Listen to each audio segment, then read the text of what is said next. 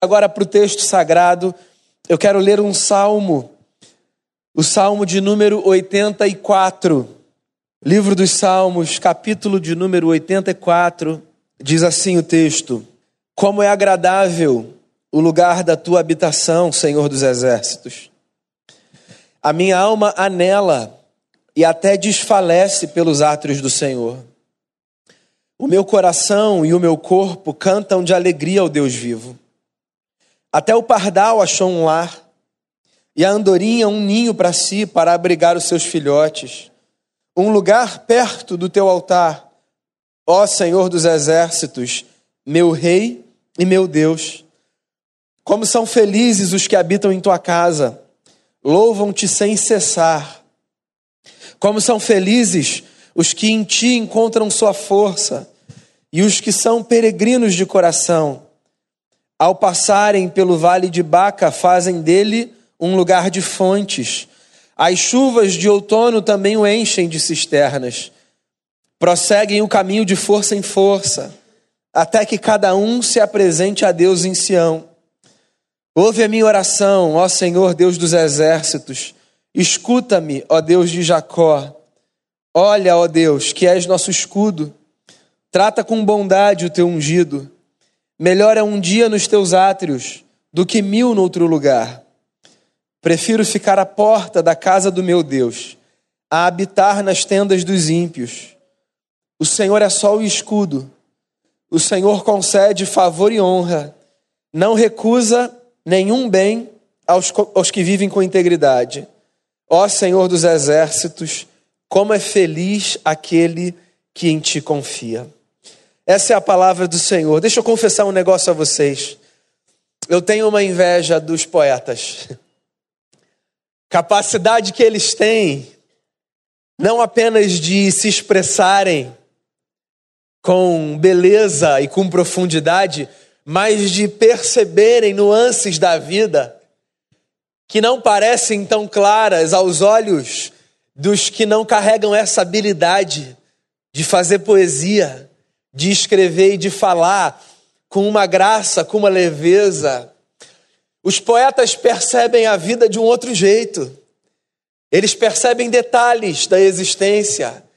Eles enxergam cor, onde tudo parece ser cinza. Eles apontam para direções que os nossos olhos, naturalmente, não conseguem a priori alcançar. E é bom que eles existam e estejam entre nós. Sempre que eu ouço ou leio alguma coisa de um poeta, eu tenho a sensação de que eu estou sendo conduzido pela mão a um ambiente mais profundo, mais sensível. O livro dos Salmos é um livro de poesias, um livro de orações, um livro de canções. O povo de Israel foi, boa parte da sua história, um povo peregrino. A história dessa gente teve poucos capítulos de paz e de felicidade. Eles sempre eram atravessados por desertos, por lutas, sofrimento. Eu admiro as pessoas que, no meio dos desertos, da luta e do sofrimento, ainda conseguem enxergar a beleza da vida. Os poetas de Israel cantavam e escreviam canções e orações numa tentativa de pacificar o coração daquela gente. Gente que às vezes não tinha casa, não tinha terra, não tinha recurso, se via oprimida, tendo a sua nação invadida por outros povos mais fortes, mais poderosos. Eles escreviam, eles cantavam e eles pacificavam o coração. E aqui a gente tem mais um texto de um poeta. Não há consenso entre os estudiosos acerca da autoria desse salmo. É possível que na sua Bíblia esteja escrito algo do tipo Salmo dos Filhos de Corá, que era uma espécie de tribo levítica que servia nos ofícios religiosos. Há quem diga que esse salmo foi escrito pelo grande poeta de Israel, o rei Davi, antes de se tornar rei. Num dos momentos em que ele se escondia de Saul, o rei em curso, que cria a sua cabeça. Quem quer que tenha sido o autor desse texto, a gente está diante de uma preciosidade. Eu gosto, inclusive, da forma como ele começa.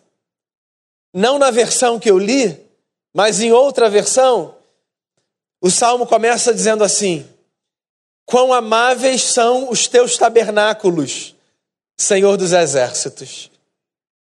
Deixa eu lembrar uma coisa para você. Quando o povo de Israel saiu do Egito, depois de 400 anos de cativeiro, enquanto esse povo caminhava pelo deserto, sendo conduzido ao que eles chamavam de a terra prometida, a partir de um determinado momento, esse povo se viu orientado por Deus a montar uma tenda que era montada e desmontada, porque aquela gente caminhava, era peregrina. Essa tenda era a habitação de Deus. No imaginário daquele povo, essa tenda era a casa onde Deus morava. Os hebreus tinham uma convicção muito forte de que o mesmo Deus que os tinha livrado da mão de Faraó os conduziria no curso da vida. Quer convicção mais bonita do que essa? A convicção de que a gente é conduzido por Deus no curso da nossa vida.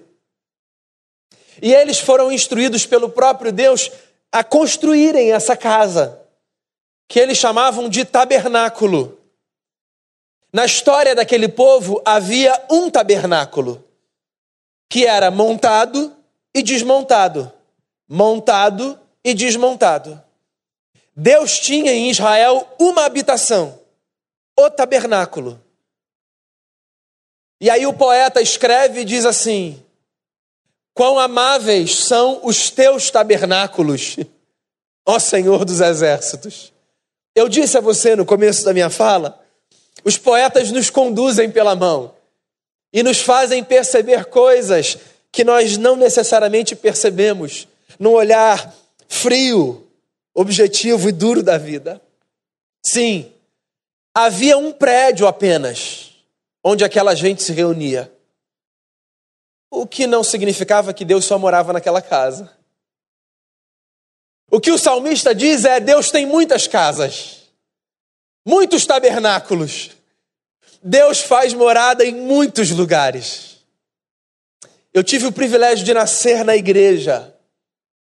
Ou seja, eu tive o privilégio de viver desde os primeiros anos da minha vida nesse contexto comunitário de fé. Eu chamo isso de privilégio, porque existem aprendizados na vida que são facilitados pela experiência comunitária de oração, de ajuda, de solidariedade, de confiança, de serviço.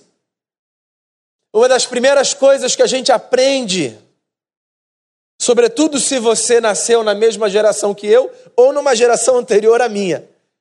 Se você é de uma geração anterior à minha, é possível que você tenha aprendido isso com mais força ainda. Uma das primeiras coisas que a gente aprende é cuidado, reverência, temor, muita calma ao entrar na casa de Deus. E desde a infância, a gente olha para um prédio como esse e a gente diz: Casa do Senhor. A gente aprende, por exemplo, quando a gente é criança, a memorizar o salmo que diz: Alegrei-me quando me disseram, vamos à casa do Senhor. A gente canta canções dizendo: estamos indo para a casa de Deus, Deus está lá. Isso tudo é muito simbólico e muito bonito e muito lúdico. E de alguma forma isso colabora para que na vida a gente consiga perceber de fato a necessidade de temor e de reverência em alguns ambientes. Há ambientes que pedem reverência. Só que a gente cresce e a gente descobre que Deus não mora num prédio. A gente descobre isso. Mas a verdade é que volta e meia a gente se percebe vivendo como se a gente estivesse sendo conduzido pela informação da infância. Porque a gente tem uma postura num prédio e a gente se esquece de tentar ver Deus nos outros lugares. Do tipo, vou para a igreja, preciso ouvir o que Deus tem a me dizer. Pastor vai falar, pastor é um homem de Deus, Deus vai falar comigo. Ouvidos abertos, coração aberto, olhos atentos. Bem, se você pensa assim, obrigado pela deferência, pela gentileza. Eu me sinto muito honrado. Mas onde mais Deus fala? E onde mais Deus está? Que não apenas nesse ajuntamento. Quais são os outros lugares e espaços onde Deus faz morada, onde Ele pode falar, onde a sua voz pode ser ouvida e discernida? Onde mais Deus está nesse mundo? A gente descobre no Novo Testamento que tudo isso é um símbolo, na verdade, e que Deus não habita em prédios construídos pelas mãos humanas. Ele habita o coração do quebrantado, do contrito, de tal forma que eu posso olhar para as pessoas e perceber que elas são amáveis e dizer a Deus acerca delas: quão amáveis, Senhor, os teus tabernáculos. Como é bom viver com gente. Como é bom me encontrar com gente. Como é bom, Deus, ver a tua face na vida dos meus amigos e amigas. Sim, é óbvio, é fácil ver Deus aqui. Tudo que a gente canta, tudo que a gente diz, as orações que a gente faz, tudo isso desenha um cenário muito propício para que a gente veja Deus. Mas, amigos e amigas, quantas horas da sua semana você passa num ajuntamento como esse? Se você caminha com a gente, vai. Quando o culto demora uma hora e meia, demora demais. E todas as outras horas da sua semana, você vai ficar sem ver Deus? Eu gosto de uma palavra de um apóstolo, que está lá em Atos 17. O apóstolo é Paulo, e a palavra é a seguinte: Deus não deixou o mundo sem testemunho de si. Nunca deixou. Deus sempre dá testemunho de si na vida. Então a pergunta não é onde Deus está. A pergunta é como eu posso ver Deus nos lugares onde eu estou. Quão amáveis, Senhor, são os teus tabernáculos, Senhor dos exércitos. A minha alma suspira e desfalece pelos átrios do Senhor. O meu coração e a minha carne exultam pelo Deus vivo. Eu acho isso de uma beleza. O que o salmista está dizendo é o seguinte: toda a minha vida dança tentando te encontrar. Eu não sei como você pensa Deus. Quem é Deus para você? Eu não sei qual é a imagem que você tem dele. Se ele tem uma aparência física no seu imaginário simbólico. Se ele tem determinados padrões de comportamento que o levam para a construção da imagem de um ser mais sisudo ou de uma espécie de Papai Noel. Eu penso Deus de um jeito. E essa ideia não é só minha. Eu pego carona em toda uma tradição. Eu penso Deus como um ser que na sua essência é amor, o Novo Testamento nos diz isso, e que está constantemente dançando na história. Ou seja, um Deus que está absolutamente distante daquela ideia de um bom velhinho barbudo que se assenta num trono e ali permanece para todo sempre olhando e controlando a vida de um lugar estático bondoso, mas estático. Deus, para mim, tem outra cara. Deus dança, Deus se movimenta. Deus é dinâmico. Deus nos acompanha, Deus nos conduz.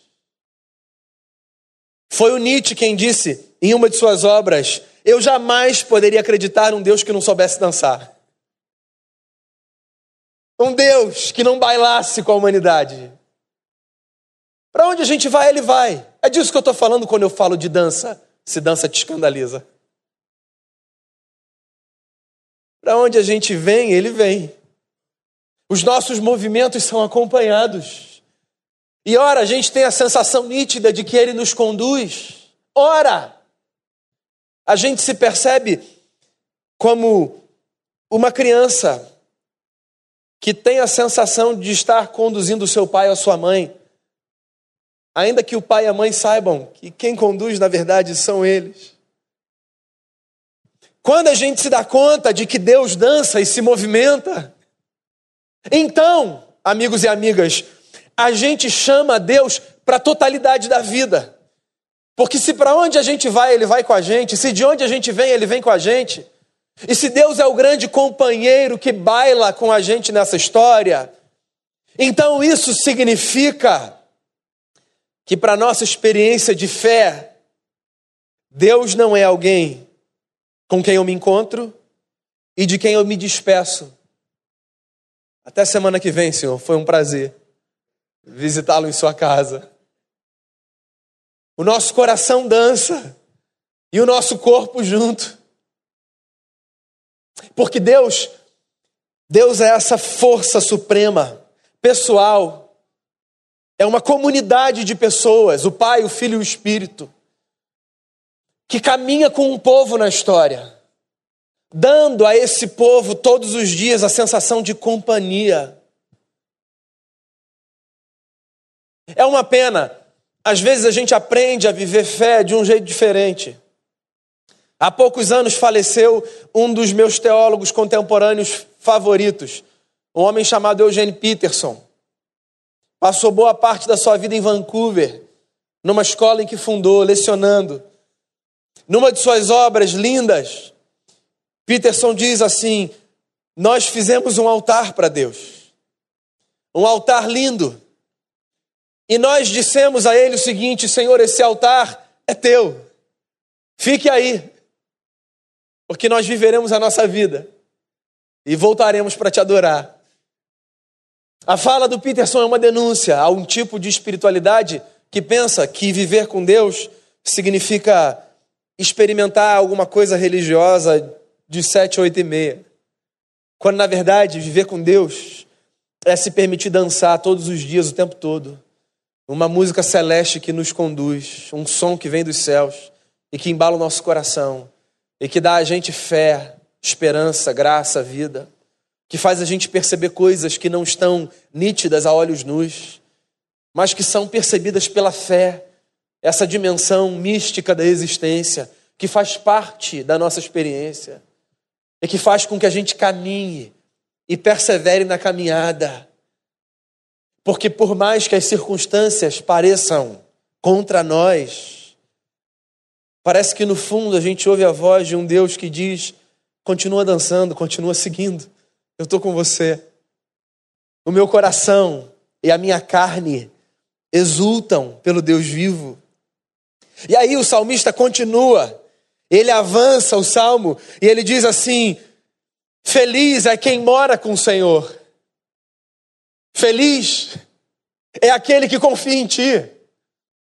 Bendito aquele que habita na tua casa, que te louva perpetuamente.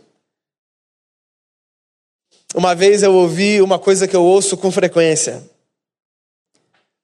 Uma pessoa disse assim a mim: Ah, você é tão privilegiado. Eu disse: Bacana, por quê?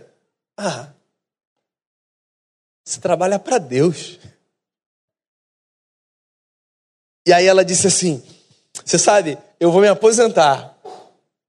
E quando eu me aposentar, eu vou trabalhar para Deus igual você trabalha.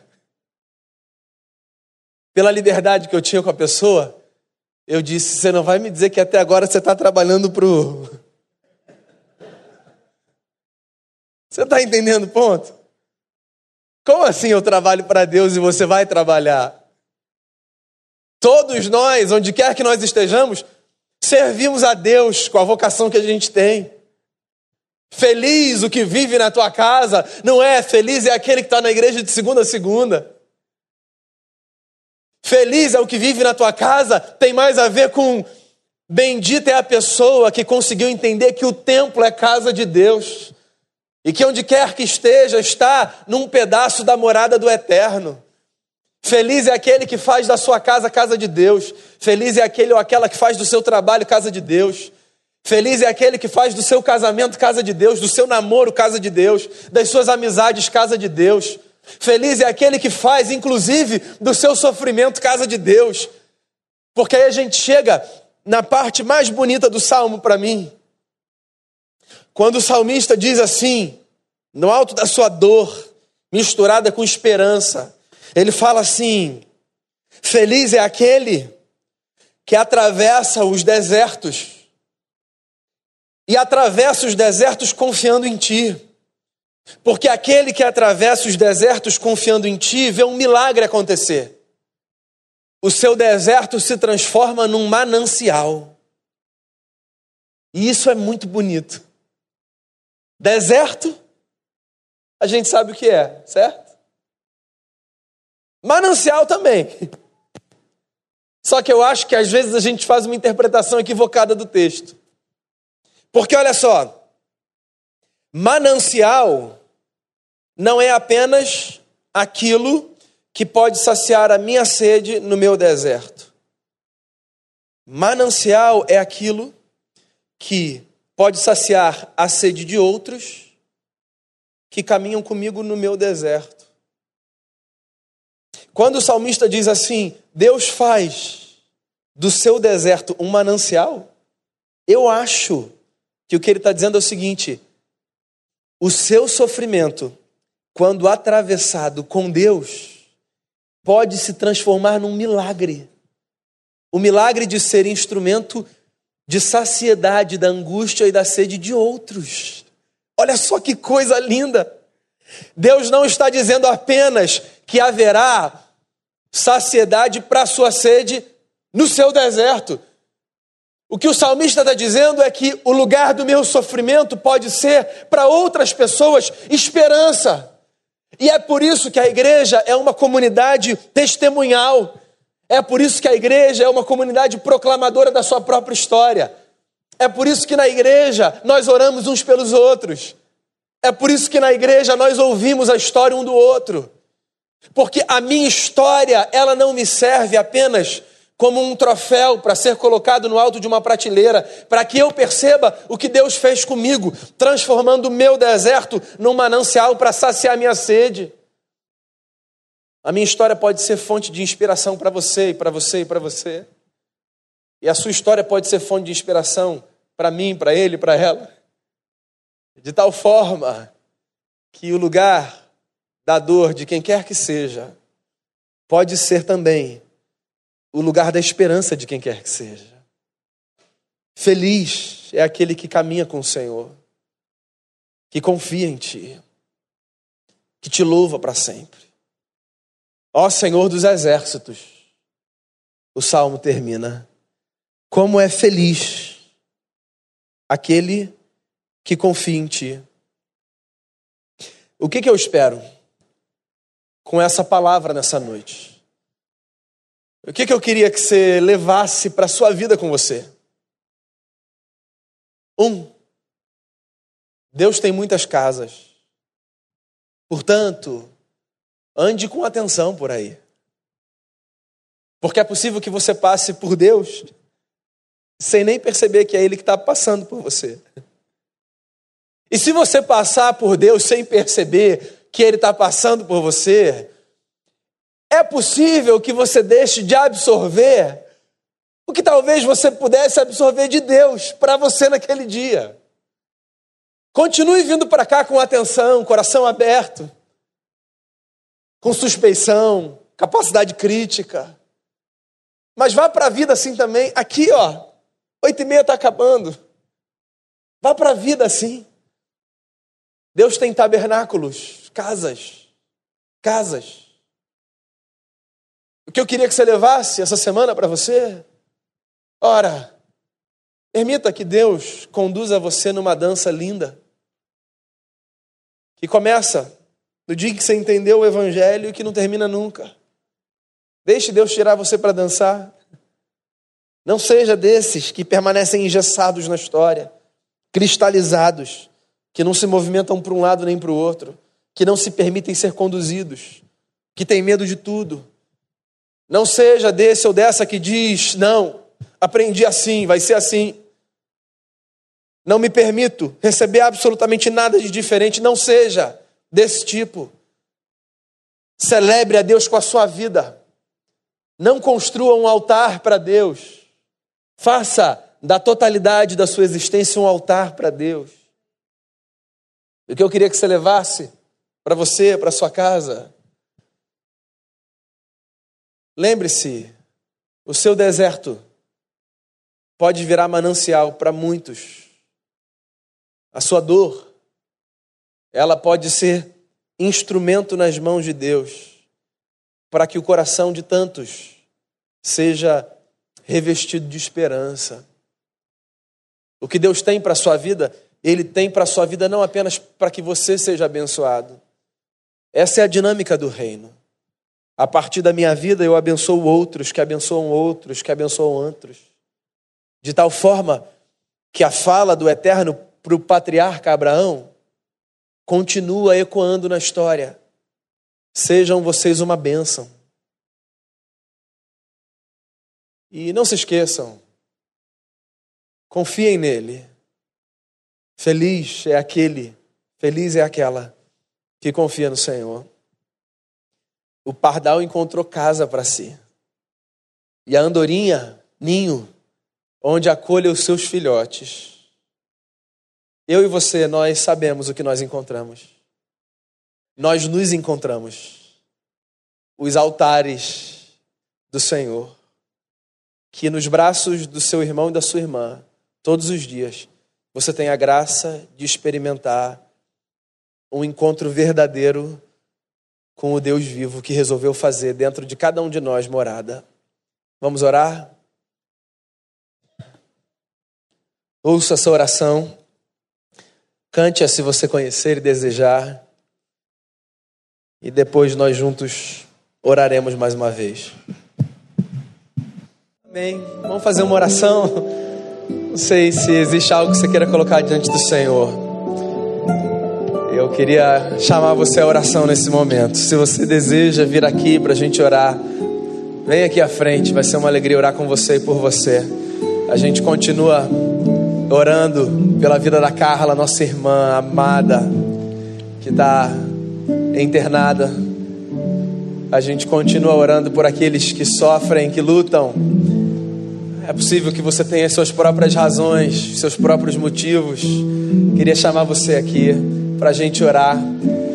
Nós somos os altares, nós nos encontramos e nós oramos uns pelos outros.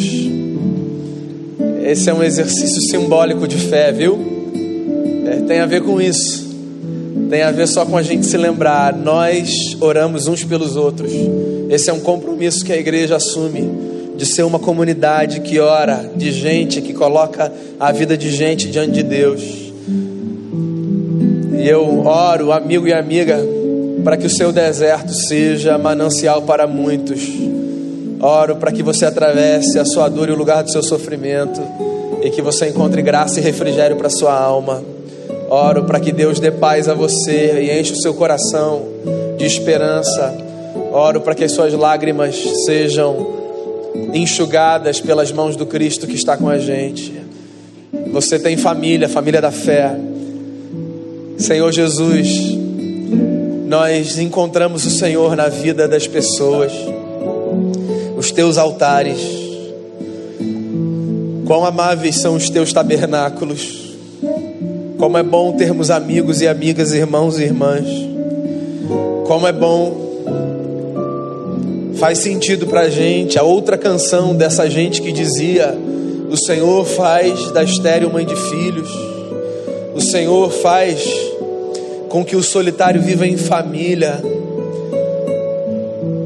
Faz sentido na igreja nós encontramos gente com quem caminhar, gente com quem contar, e nós somos empurrados para as nossas relações fora dos portões das nossas igrejas e prédios.